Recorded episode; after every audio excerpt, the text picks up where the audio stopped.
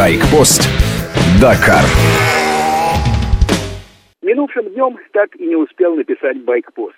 Вышла из строя одна из наших машин, так называемых пресс-каров. На Mitsubishi L200 порвался ремень ГРМ. Кто знает, тот поймет, насколько это неприятно. Машина обездвижена, двигатель требует капитального вмешательства. Как назло в этот день предстоял большой перегон, причем через Анды. Перевал на высоте 4800 метров. Инвалида L200 вверх тянул Toyota Land Cruiser, отныне единственная оставшаяся в живых машина нашей команды журналистов. Дорога частично грунтовая, узкая. По серпантину идут и боевые экипажи всех зачетов, и вспомогательные машины. Пыли ничего не видно. Отличились грузовики поддержки из команды «Десуд». Один тяжелый внедорожный грузовик догнал другого, причем оба настоящие, дакаровские, с кабиной на уровне чердака обычного сельского домика. Водители оба в возрасте и по виду прошедший не один Дакар. Повреждения не слишком серьезные, сразу двинулись дальше. Дорога пошла вниз. Наш Л-200 сняли с буксира. Зачем тянуть то, что само катится? Нужно только тормозить. А с этим проблемы. Двигатель бесполезен, усилители не работают, руль и тормоза тугие. Четырех с половиной тысяч метров Л-200 шел накатом. Трижды поливали водой тормоза, но съехали. Без двигателя и буксира прошли почти 100 километров.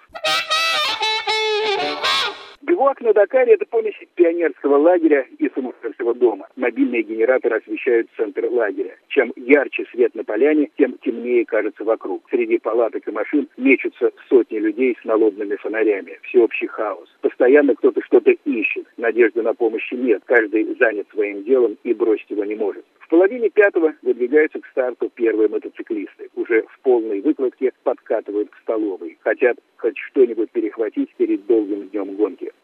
Сворачивается госпиталь, судейский центр и служба охраны. Отходят машины компании логистики, уезжают автобусы, залетают вертолеты. Бивуак стремительно пустеет. Начинается очередной этап марафона. Экипажи, участники борются за секунды, все остальные стараются не отстать. Уже к полудню бивуак полностью развернут на новом месте. Часов с двух дня с дистанции приходят первые мотоциклисты. Запыленные и потные, они тормозят у последнего пункта контроля времени. Отмечаются и не спеша въезжают в лагерь. Профессионалы передают технику механикам и исчезают в мобильных домах. Мотогоны-одиночки вытирают пот со лба и готовятся до глубокой ночи крутить гайки.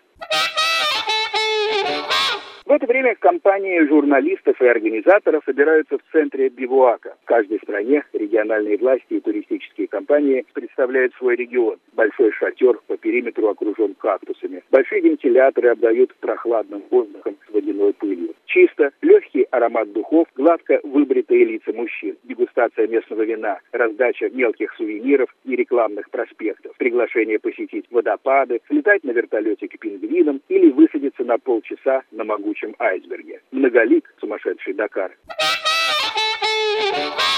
С вами был Фантон Старший. Байкпост продолжает наблюдать за марафоном Дакар. Я передвигаюсь по Южной Америке. Рубрика «Каждый день» и в будни, и по выходным. Байкпост. Дакар.